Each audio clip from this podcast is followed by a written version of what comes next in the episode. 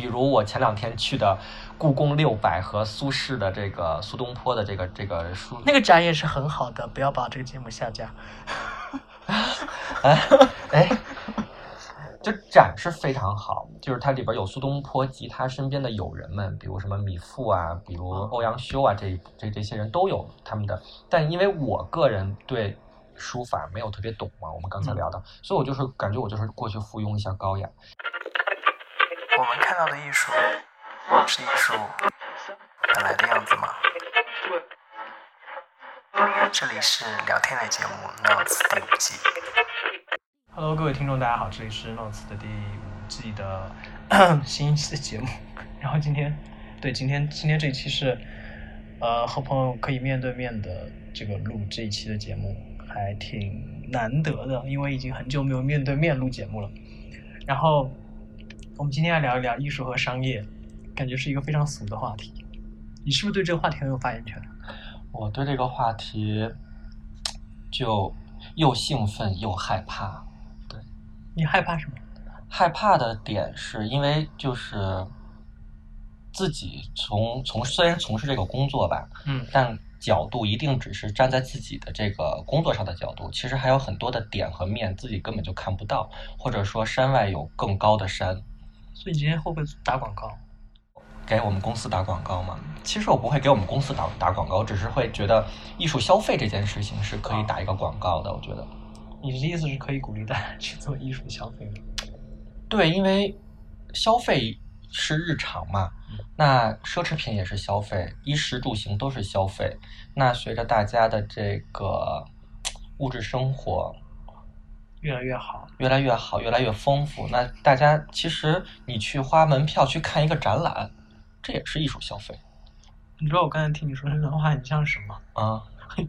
就是它官方是吗？就是感觉你真的是刚刚从故宫走出来。刚刚从故宫走出来，哦就是有一种我感觉我感觉应该是刚刚刚下班儿。你现在工作那么多年，会觉得这个工作是你本来就想做的吗？对，其实就是这个比较有有有渊源。其实我不是我我我也不是学这专业的，对我是学都市文化观光的，其实就是旅游地的开发。那放在成都，那就是太古里的这种这种这种旅游业的经营。对，突然就来到了拍卖行，所以就发现这个东西哎特别跟自己合，因为拍卖行你艺术品。艺术品品类很多，嗯有架上的，嗯有古玩，嗯对吧？有古董汽车，其实也是艺术品的一个范畴，对，呃，而且那从架上的艺术品来上边来说，又分成东方西方，那东方又分，呃，以前的和现代的。对，这个是从年代上，那从地域上边又分呃日韩，然后东南亚，对，然后中国当代，那中国当代在一四年的时候又出了一个板块儿叫新水墨嘛，这个嗯就其实就很好玩儿，你老能有一些新的东西进来，对。那现在我们主攻的是，比如说九零后，嗯和寿星族，寿星族就是这是台湾的一个词儿，叫寿星族，其实说白就是白领嘛，哦，或者说中产，中产的消费也其实哪几个字？寿薪就是给你薪水，你是哦拿人家薪水，哦对，因为其实咱们这边就是白领嘛，对就是高级白呃高级打工仔。其实大家都是有消费能力，有消费能力对我们来说都是客人，对，但拍卖行和画廊是不是还是不不太一样？，对，因为拍卖行算是二级市场，这个是引用了一个股股票金融上面的一个学词，嗯就是画廊属于一级市场，它的职责是发代现理艺艺术家。对，代理嗯艺术家、发现艺术家，去完成艺术家的履历，去培养艺术家，然后做它的一级市场，就是你来我这儿买，这是一级市场。那可能这个艺术家被培养了五年、十年或者更久，他被大家所熟知之后，他的市场和他的客人有了庞大的体系之后，就来到了二级市场，那就是拍卖。拍卖只要你有钱就 OK 啊，不需要太多的门槛儿。不会像拍卖，不会像一级市场的画廊，可能还要挑一挑客人呀，这种配配货呀，像爱马仕一样配配货呀。你确定这单不会得罪画廊的？哦不，他们画廊自己人就就就就这样啊，他们就我们就是这样子。对他们就是这样的呀，这个还不许人说吗？是不是？所以你们会更商业性一点。商业，我们是市场导向，啊，谁火就卖谁嗯。我们原理上其实拍卖行是没有说在学术上特别去追究这个艺术的。比如说我要是推某一个，专门去推某一个学术上或者艺术成就上对，其实这些都是画廊应该做的，但是嗯现在拍卖行想做大做好，给客人更优质的服务，或者说让能吸引更多的人进来，所以也做了很多学术的工作。举个特别成功的例子吧，就是两三年前，林寿宇，一个这位艺术家，他是邦汉斯，英国邦汉斯在帮他做了两到三个专场，之后价格一下就突飞上去了。这个学术其实他也请来了林寿宇的家人、林寿宇的专家，大家来做讲座讨论，所以这个对整个市场的推动是有一个推波助澜的作用。但他就是做了画廊该做的工作，啊，你所以你刚才说的那个是就是拍卖行对，所以现在大家也都有这种拍做一场拍卖，它有策展性质，嗯。就比如说台湾的罗浮奥拍卖行，对它之前有一个专场叫古今人文专场，它所打造的呢就是把高古瓷，就是宋瓷茶盏和新的当代水墨，然后还有一些日本的呃茶道具放在一起，打造了一个当代茶室的感觉。它这就是有策展，然后有一个主轴，主轴就是人文情怀，然后里面的作品都是可以搭配在一起的。那像苏富比应该是有一个专场叫“奇”，这个专场很很有趣，它会有猛犸象，它会有呃猛犸象，对，猛犸象一大脑袋，然后它会有日本的武士的剑的，然后有呃希腊的小的雕塑，然后有东方的一些小的佛像，它会把这些放在一个里面，就像一个博物馆一样。美术馆博物馆不是也是在不断的转型，然后也更综合化嘛。嗯，然后有些画廊其实也在做转型，所以对这些转型都是差不多同一个时期发生的。对，就是因为最近行情不好吧？对，就是没有办法，大家都在求新求变，而且现在大家整个的生活状态都是越快越好。但理论上，拍卖行它市场导向不是应该变得更快吗？那最最简单，你说的反应的速度，比如说前两年丹尼阿什和迪奥合作，嗯，那个走走了一场秀，那马上丹尼丹尼阿舍又在上海做了展览，那拍卖行马上就会有他的作品就开始上来了，像呃空山鸡，嗯。在在在太古里还做了个秀，那空山鸡就一下就被大众知道了，那他的作品在拍卖行马上就会有更多的作品和品相进去，啊、最成功的那就是 COS，他不仅有自己的一个专场，他跟 Nigo Nigo 做了一个专场，他的其中一件作品拍了上亿，那包括当时呃优衣库的推广。包括他的那个 Holiday 的这个系列，去了首尔，去了香港，去了台北，所以其实拍卖行要很快的抓到这些元素，然后把作品炒热，让更多的新进买家可以进到场子里。那你平常接触这么多内容，你会觉得有没有出现那种，就是你觉得其实你不是很喜欢，但是因为工作的原因，你觉得你要去推的东西？啊，是这样。哎呀，终于能找个地方说实话了，就是不露脸儿，可以找个地方说实话了。就是首先，嗯，自己要有要知道自己喜欢什么，嗯然后自己不喜欢的东西，自己心里明白就行了。但我一般秉承的就是我喜欢的，我会推荐给我客人，但我喜欢的东西不一定是这个市场上能赚钱的。嗯，你会告诉他什么？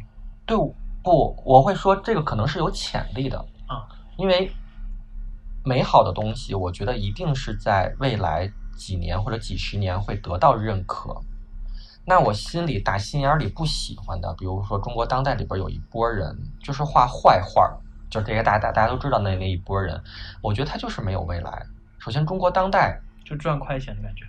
我觉得我觉得他连快钱都赚不着，就是你买了就砸手里，买了就砸手里，就是有有这么一波人，一而且这么难这么丑的画儿，你挂在家里面，晚上上厕所不会被吓着吗？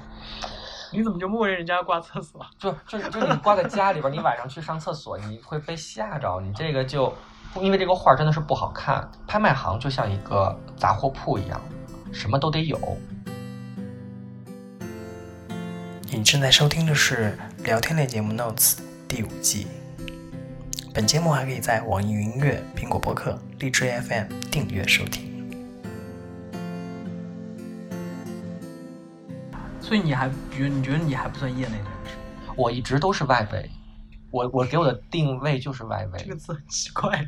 对，因为真的我就是我就是艺术圈外围，但是艺术圈这个都说出来都有点让人觉得的感觉。嗯但我对如果说是艺术圈外围的话，我觉得这个定位我是认可的。那你觉得在里面的是什么人？里面的人吗？艺术圈里面的人吗？我不知道。除了艺术家本身之外，，对，因为对对对，这是我想说的这个构造。但我一直觉得这个构造是我自己认为的一个、一个嗯构造啊。首先，它的核心核心是艺术家，嗯，那为他服务的人又有画廊，我们刚才说了，对吧？然后我们拍卖行也要为艺术家服务，那机构也为艺术家，就美术馆也为艺术家服务，买家，对吧？他他他是不是核心？买在你们这儿应该算对，他是我们的，他是我们的金主爸爸嘛，他应该是我们的核心，因为他推动的整个历史和整个行业的对向向前。其实最早我们来看整个艺术全球的这个艺术体系，那像西方来说，都是有钱人在供养艺术家嘛。嗯，那再往前就是呃教堂，像意大利是叫美第奇家族吧，如果没是的我没有记错的话如果是这。样翻的话啊，对对因为它有别的翻译，对，其实都是有有人买单，所以才会有有有更好的作品出来。像宫娥，这也是呃皇家买单。嗯对，那到了中国，那那翰林院，对吧？但你会觉得他们也是圈内的人，还是说一定要到藏家级别才是？藏家又分几种，一种嗯是买了没两段时间他就卖了，他是以赚钱为主。啊，对，那你说他有没有推动整个的这个？从商业上应该是有吧？对呀、对呀、他有他有在推动价格，好像从所谓的艺术上来说又没有，是吧？感觉上，我不知道西方是怎么看的，因为我觉得在中国的传统教育当中，就是这个行为，就毕竟商业行为还是嗯会和我们传统的说，不被儒家所对对对接受的一种，所以就是听上去可能好像没有，但其实也还是有。那我还有见到过，他只买不卖。当然了，他也不可能不卖了，他只能我们换一个词叫置换。就比如说，啊他为了某一件非常有非常有非常喜爱或者非常有价值可以收藏的，对，就比如说有教科书级别的美作品，他可能会说啊，我卖掉两三张去买那一张。去买那一张。那这时候你觉得他这个卖掉这两三张的这个行为，一下就变得高高尚了。你确定是高尚吗？就可是那两三张不是很可怜吗？但那两三张可能就变成了别人的就梦寐以求的作品，也有可能。你这是理想状态。唉，就比如我们来说最近刚看到的一件作品，叫赵半迪的一件作品。赵半迪是非常会画画的一个人，他之前有一张画叫《蝴蝶飞走了》。那这么好的作品可以被人收藏，那这个客人如果说他卖掉两三件之后，去换取一个，去换取，嗯这个是我刚才说的那个蝴蝶飞走了。嗯，你能明白我为什么说他是女大学生？嗯，对，对你，这 这个不会被我让觉得这是一个敏感词怎么办？为什么我自我审查这么严格啊？就是大学生是一个敏感词，是吗？不是那张图是个敏感图。对，但是但是我们这个就是一个，我们这是个电台节目，就好像郭德纲有一个学电台，他给大家表演了一段魔术。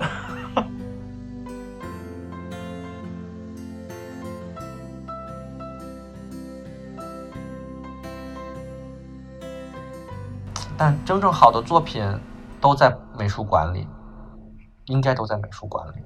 还有很多私人藏家，所以这个也也出现了一个问，就是我们平时都能看到的啊，为什么一件莫奈可以卖三千多万美金？嗯那中国的一张张大千或者说齐白石就卖不了那么高。它有一个问题就是流通。那有民间有太多的齐白石、张大千，不管真真假假，一直都有流通。那顶级的作品并没有在博物馆里，而是在私人手里。那在整个西方体系，所有的顶级的作品全都在博物馆里，能流通的真的也是屈指可数，而且能流通出来的，一般来说也都是，呃，这个艺术家的二三级作品。但你看国内现在活着的、死了的，我们简单来说一说。那活着的、死了的。赵无极，嗯我们先说第第一梯队：赵无极、常玉、吴冠中。哎，你你你这样透露那个是 OK 的，对吧？啊，这这这些全世界都都，但很简单，大家都知道赵无极、常玉嗯是第一梯队，买了就能赚钱。问题是谁买得起呢？就我我跟你说，你买这张赵无极，你放三年，三年以后能涨百分之十二十，我保守的说涨百分之二十。那现在让你拿出五百万来，你敢拿吗？我敢哎，对，但可能你有这个魄力，但就生生的放在那儿。对，它就等于是哎，这样这样就这样就真的很像那个，你知道，这就是买理财的感觉。对，这就是买理财，而因为这个东西其实在香港已经算稍微有一点成熟了，但在大陆大家就觉得哦，你说涨百分之二十就涨百分之二十吗？你这个数据从哪儿来？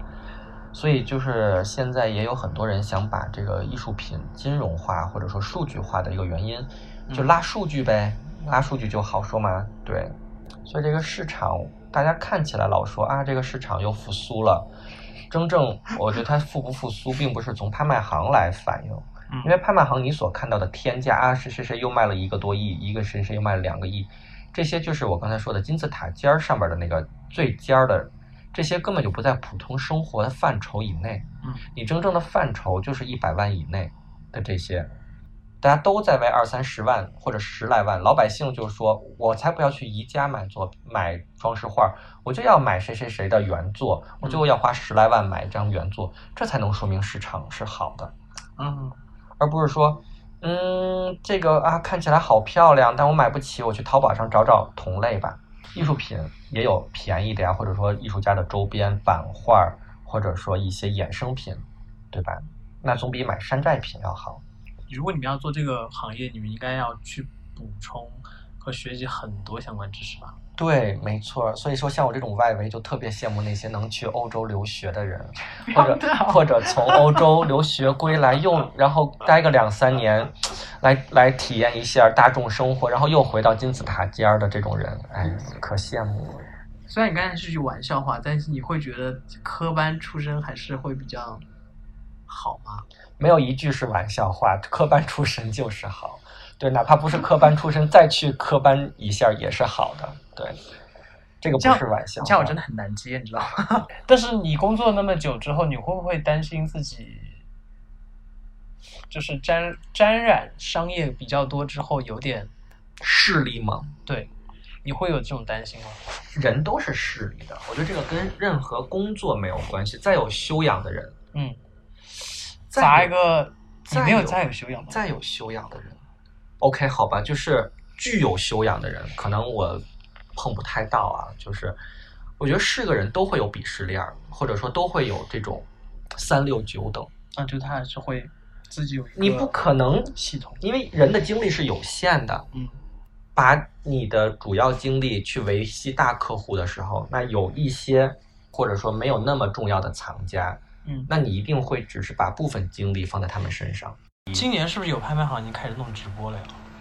大家都在做直播，真的就没有办，就是今今年真的就画廊也在做直播，拍卖行也在做直播，对，然后还有一些术语，什么叫白手套？白手套就是这一场都卖光了，这就叫白手套。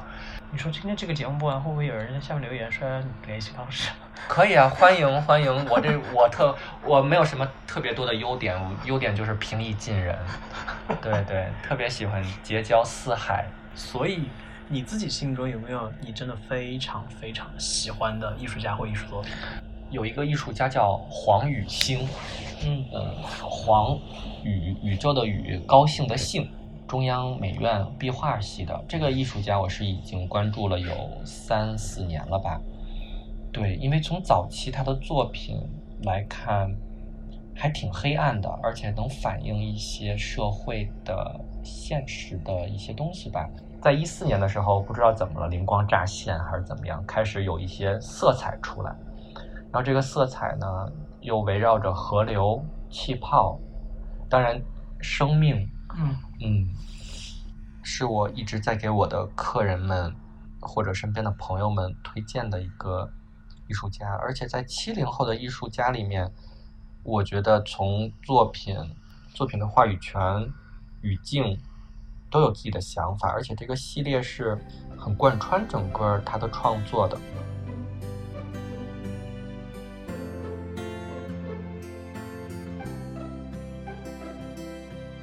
你说像我在拍卖行工作，你说你真的喜欢谁，也太多了。你一年要碰好几百件作品，你还要写图录，写图录就是来介绍这件作品，嗯来鉴赏它。你要让更多的人去了解整个这个脉络之后，大家就大家就会见到这件作品说，哦，原来是这样，而不是说啊，这个作品我也会画。我最讨厌的这句话就是这件作品我也会画。但大部分大部分对，经常跟朋友聊到这个的时候，就是很多人就说这画的什么呀，好丑，或者是这个东西那么简单，我也会，就是这种。其实我觉得有有有几个误区，一个就是啊，这个东西画的真像。嗯嗯，这个误区还挺久。对，那中国也有这个这样的艺术家画的画一张相片儿，哦，我觉得特别没有意思。对，而且还上千万。你这样很容易就被人知道说的是谁。嗯，我觉得特别无所谓，因为他就是这样，他真的，他嗯他上千万，难道还不许人说吗？他都上千万了，对吧？希望他能，希望他能拿拿钱堵住我的嘴。还有就是说啊，这画这画这个我也会画，这么简单，但你其实并不了解他背后的整个创作的他是怎么弄，呃怎么形成到？对，他经过了多少年，十年也好。那还有人说啊，这个就在上面划了两刀，怎么就卖到千万？划了两。对啊，就划了两刀或三刀，意大利的这种极简。对对对对，那那有的东西就你，你这都是在当时，嗯，历史的环境下能有这么大胆的作品出来，我觉得就其实这些也就是教科书级的，因为它在历史上是要占篇章的。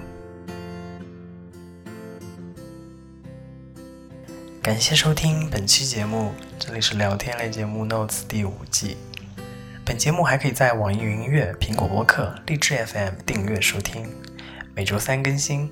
我们下周见。